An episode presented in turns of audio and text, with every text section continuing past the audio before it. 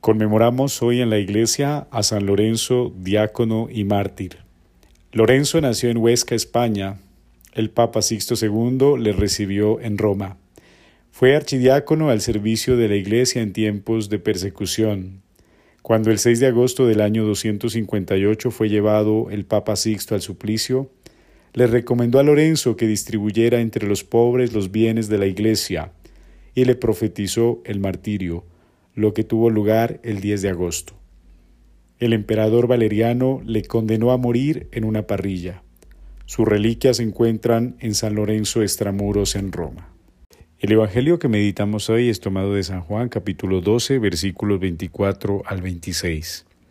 En verdad, en verdad os digo, que si el grano de trigo no cae en tierra y muere, allí queda él solo, pero si muere, da mucho fruto.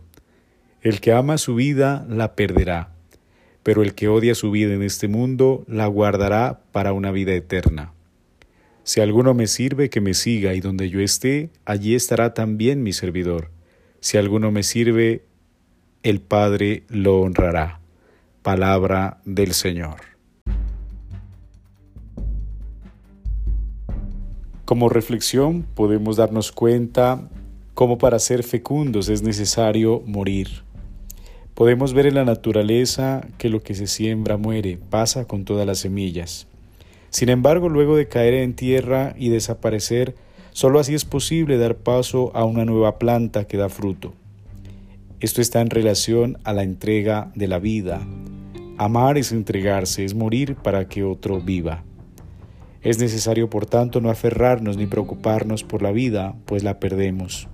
Mas si la odiamos en este mundo, la guardamos para una vida eterna, de modo que al servir y entregarnos reinamos con Cristo, tal como lo hizo San Lorenzo, que amó a Cristo durante su vida y lo imitó en su muerte. Estamos llamados también a imitar el ejemplo de Cristo, porque Cristo padeció por nosotros dejándonos un ejemplo para que sigamos sus huellas. Cada día estamos llamados a entregar un poco de nuestra vida.